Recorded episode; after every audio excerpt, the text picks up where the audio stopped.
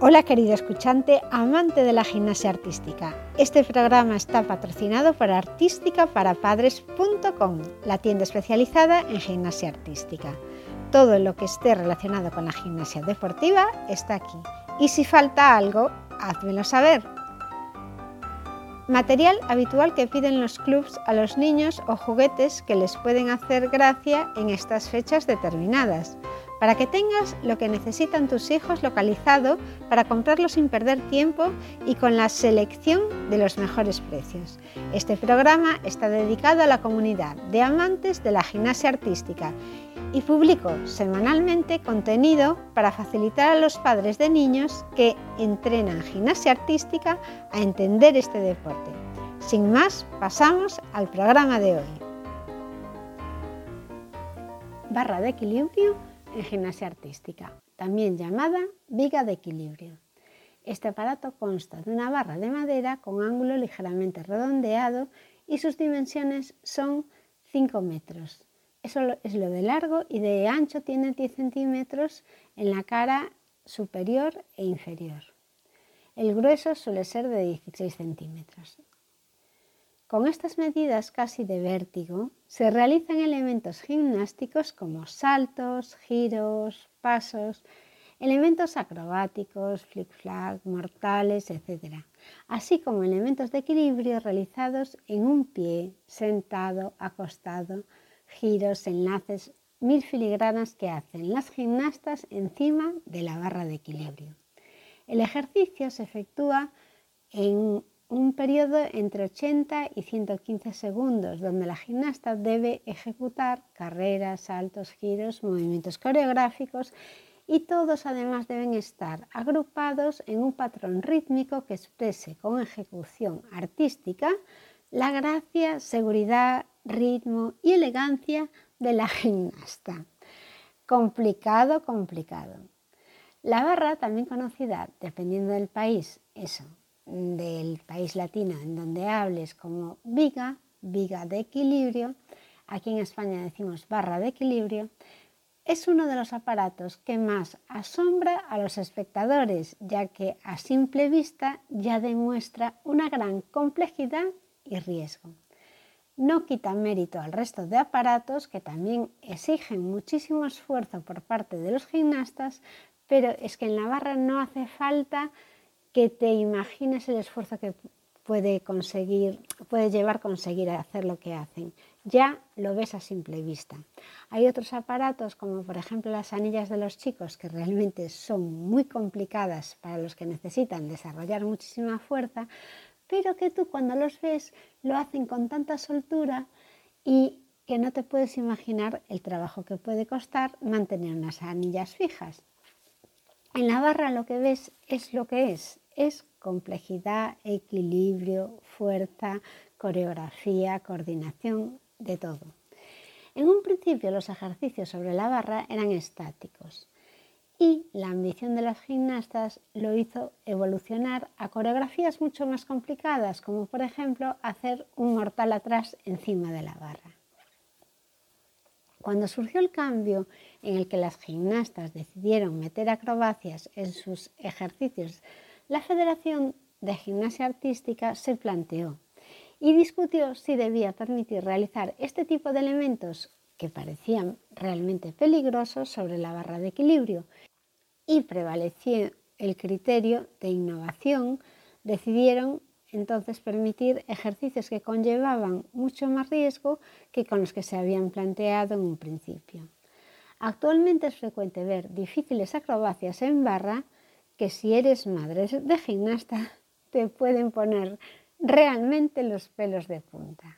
Quizás el aparato más espectacular y difícil de las mujeres en competición es la barra de equilibrio, aunque algunas tienen más miedo a las paralelas o a las asimétricas como se llaman también. Pero bueno, la barra suele ser el aparato que les da más miedo, porque no solo entra en juego el dominar los ejercicios, sino que también el estado de concentración, los nervios, que son dos cuestiones muy fácilmente alterables durante una competición y el bullicio que hay dentro del pabellón. Comprar la mejor barra de equilibrio para uso doméstico puede ser interesante si lo que quieres es practicar en casa. En inglés se dice balance beam. Lo digo por si quieres buscar la barra en diferentes tiendas online. Aunque hay barras que pueden costar más de 4.000 euros, posiblemente para entrenar en casa no has de gastar tanto dinero. Se supone que la barra de equilibrio que utilices en casa es para practicar aquellos ejercicios que haces en el club y que tampoco es necesario que gastes tanto dinero como en la que han invertido en el club para tener una barra de equilibrio en condiciones y que puedas practicar como en la competición. Tú en casa con una barra de equilibrio doméstica podrías practicar ciertos ejercicios para que después te salgan mejor en una barra de equilibrio profesional. En Artística para Padres lo que queremos es recomendarte siempre las mejores opciones para comprar sin tirar el dinero. Eso por supuesto. Mi criterio es solo recomendar cosas que yo compraría a aquellos padres que necesitan algo para que sus hijos practiquen el deporte.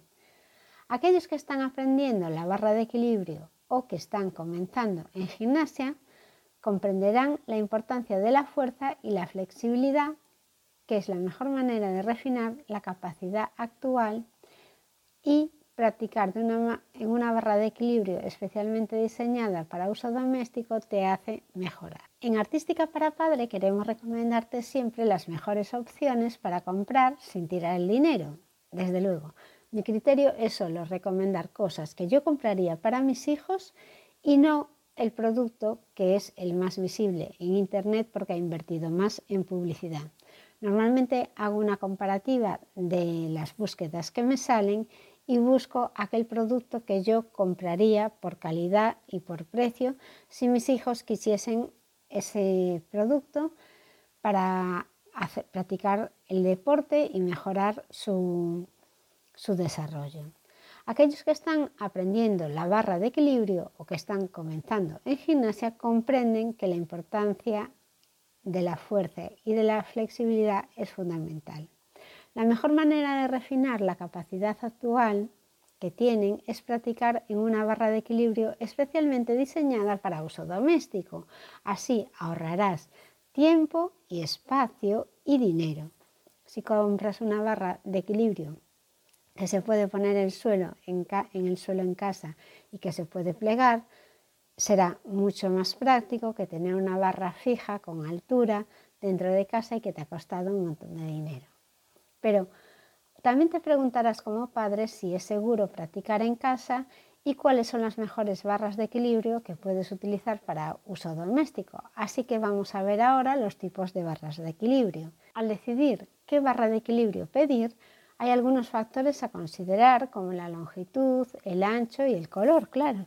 El color es importante porque somos muy visuales. Sin embargo, el factor que es más importante es si la barra se apoya en el suelo o no. Es una de las principales diferencias que hay, tanto en calidad como en precio. Discutiremos ambos estilos en esta revisión y vamos a evaluar cada barra de equilibrio de la que os voy a hablar en lo que respecta a ser mejor para el gimnasta según sea su nivel de principiante, de intermedio o de avanzado. Dicho esto, cada barra es útil a su manera para gimnastas de todos los niveles. Si tenemos una barra de equilibrio para el suelo, es decir, se apoya en el suelo, no tiene un, un soporte que la tenga en el aire, el factor más importante de estas barras de equilibrio es el material. Están hechas de una espuma firme que facilita a los principiantes practicar el juego de pies y las habilidades. Estas vigas de equilibrio en el suelo generalmente tienen un ancho alrededor de 10 centímetros como la, la oficial y la espuma alrededor es de 5 centímetros.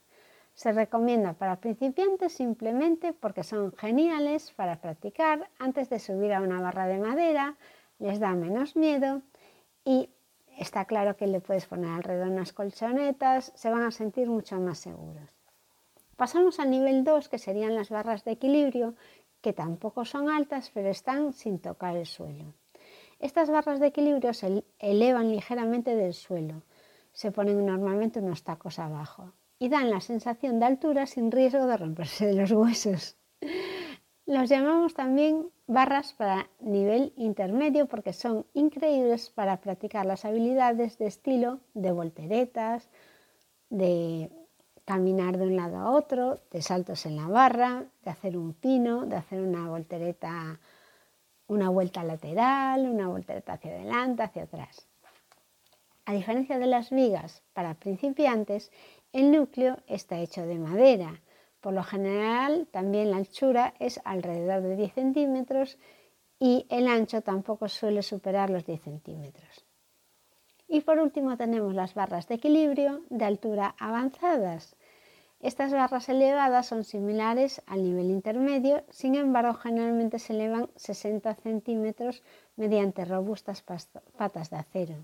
Esto puede ser abrumador para las familias para ponerlo en su casa sin instrucciones, pero sin embargo son la mejor manera de que el gimnasta se prepare para las competiciones.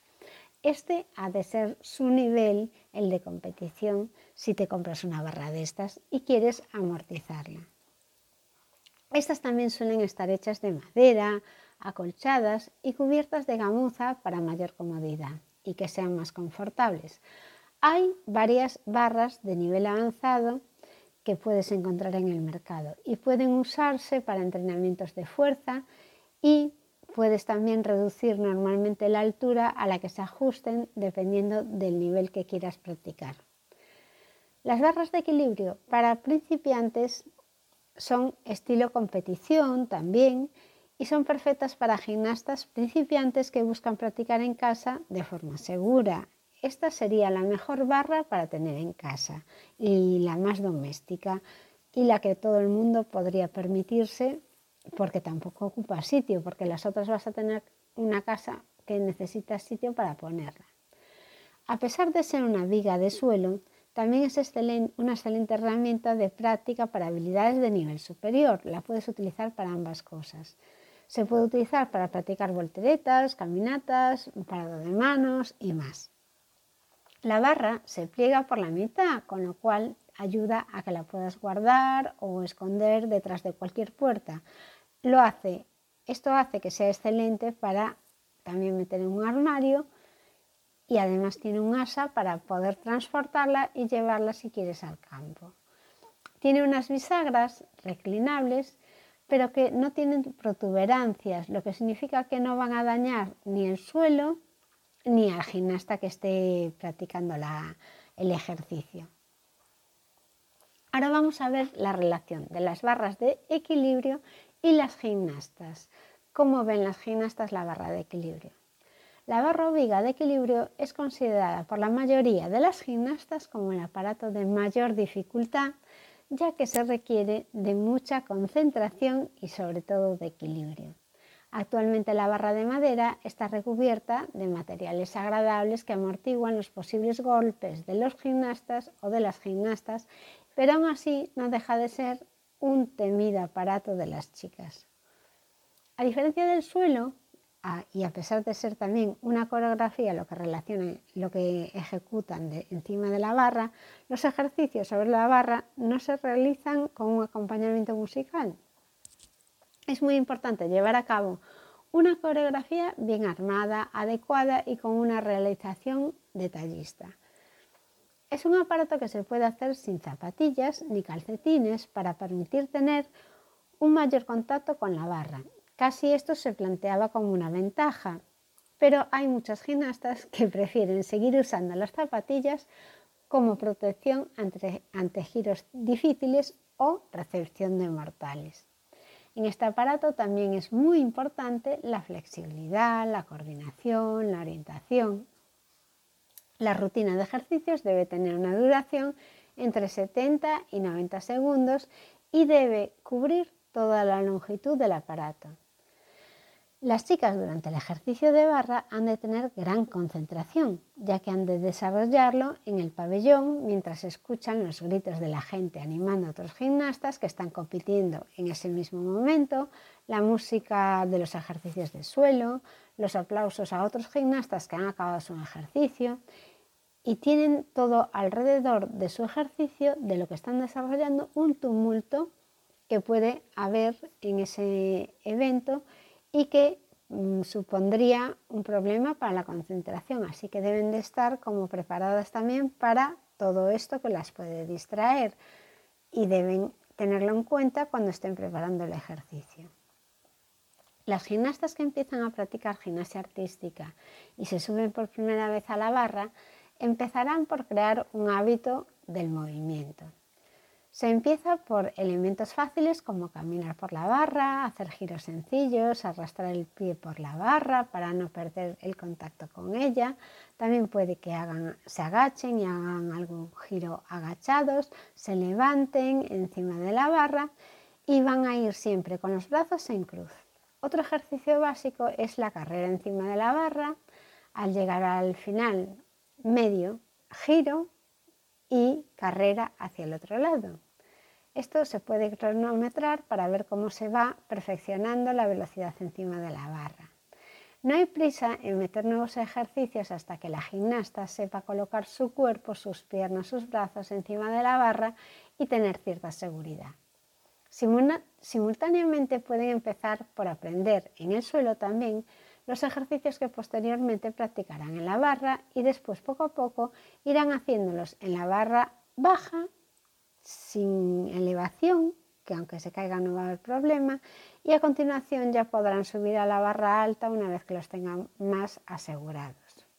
Pueden trabajarlos, memorizarlos, en principio en la barra baja y después en la barra alta ya serán más instintivos. En cuanto a la valoración de los ejercicios de barra en una competición, se tendrán en cuenta la estética y la dificultad de los elementos realizados. Quiere decir que la coreografía ha de ser agradable, la gimnasta ha de realizar los ejercicios gustando al público, sonriendo, manteniendo la elegancia. Pero aparte ha de realizar unos ejercicios para los que muchas veces es difícil poner buena cara.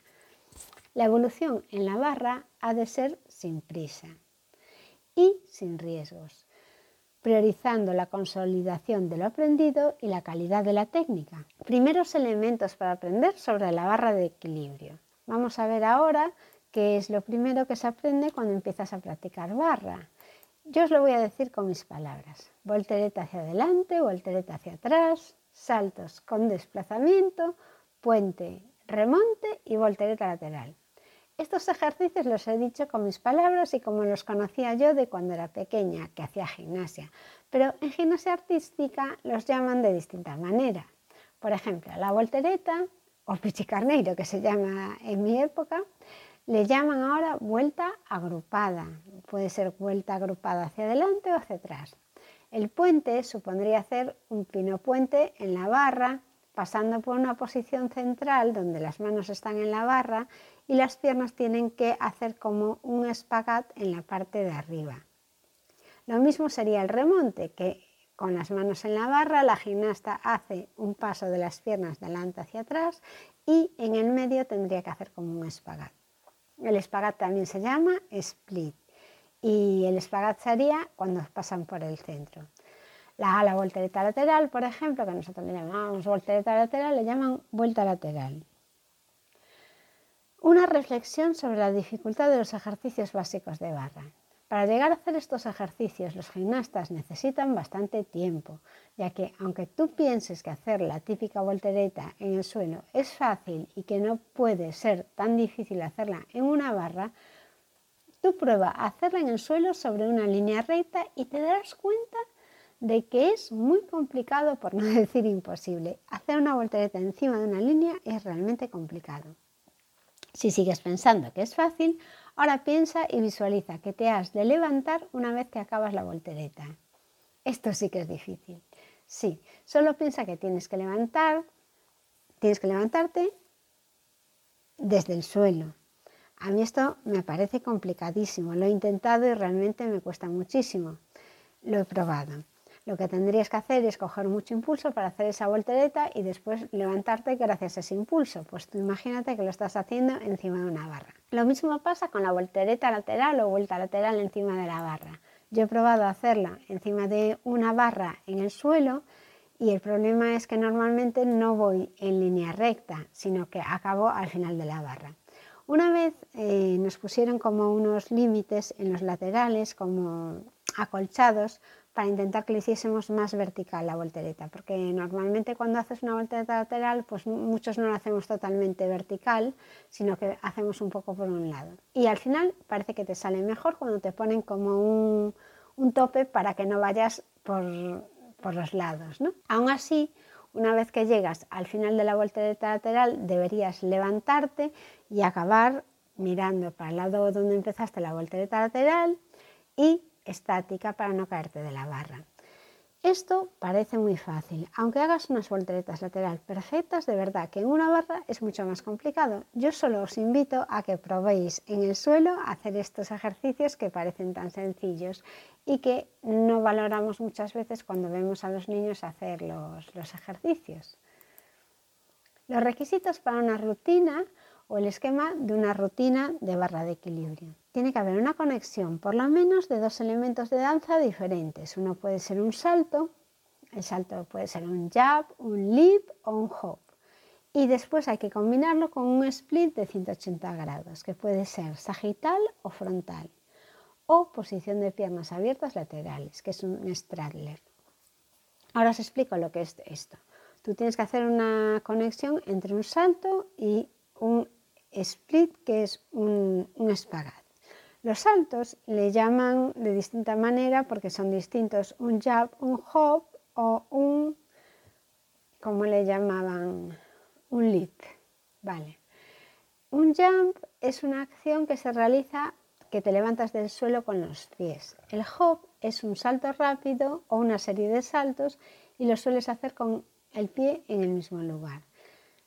Y el leap es un gran salto de un lugar a otro. Esas son las diferencias, cual, valdría cualquiera de ellos. Y el split, que aparte de ser una ciudad en Croacia, cuando dicen split en gimnasia se refieren a un espagat de toda la vida, por lo menos que en mi época se conoce así y donde yo vivo. Y con lo de sagital o frontal quiere decir que el espagat miras hacia donde está el pie o bien lo haces frontal. El espagat supone abrir las piernas en 180 grados. El split también es conocido como apertura de piernas o grand écart. Es una posición física en la cual las piernas están alineadas, son colineales, una con la otra y están extendidas en direcciones opuestas, formando entre ellas un ángulo de 180 grados o incluso más, lo que se llamaría oversplit. Después, en un ejercicio de barra tendrá que haber giros. Habrá que tener, tendrá que tener una serie acrobática con un mínimo de dos elementos de vuelo con o sin apoyo de manos. Uno de ellos puede ser, por ejemplo, un mortal. Y también ha de tener ejercicios acrobáticos en diferentes direcciones, hacia atrás, hacia adelante o lateral. Y por último tiene que haber una salida. La salida más típica es la rondada sin manos o un mortal hacia adelante o hacia atrás. ¿Y cómo se trabaja sobre la barra de equilibrio? El equilibrio es la principal cualidad que debemos desarrollar para hacer los ejercicios de barra. No obstante, existen técnicas para mejorar el desarrollo del equilibrio y compensar los desequilibrios que surjan. Después del equilibrio la física es el segundo mejor aliado. Hay una regla muy importante para poner los pies en la barra y esta dice que siempre se pondrá la punta primero y luego el resto del pie. Para corregir o compensar los desequilibrios como puede ser que el cuerpo se vaya hacia atrás, la solución está en dar un paso atrás adelantando la cadera con un movimiento de brazos hacia atrás. Si, tú pierdes el equilibrio hacia adelante, lo que tendrás que dar es un paso hacia adelante y desplazar la cadera hacia atrás con los hombros y con los brazos hacia adelante. Después de un desequilibrio, lo mejor es doblar un poco las piernas para llegar a recuperar la posición inicial por completo.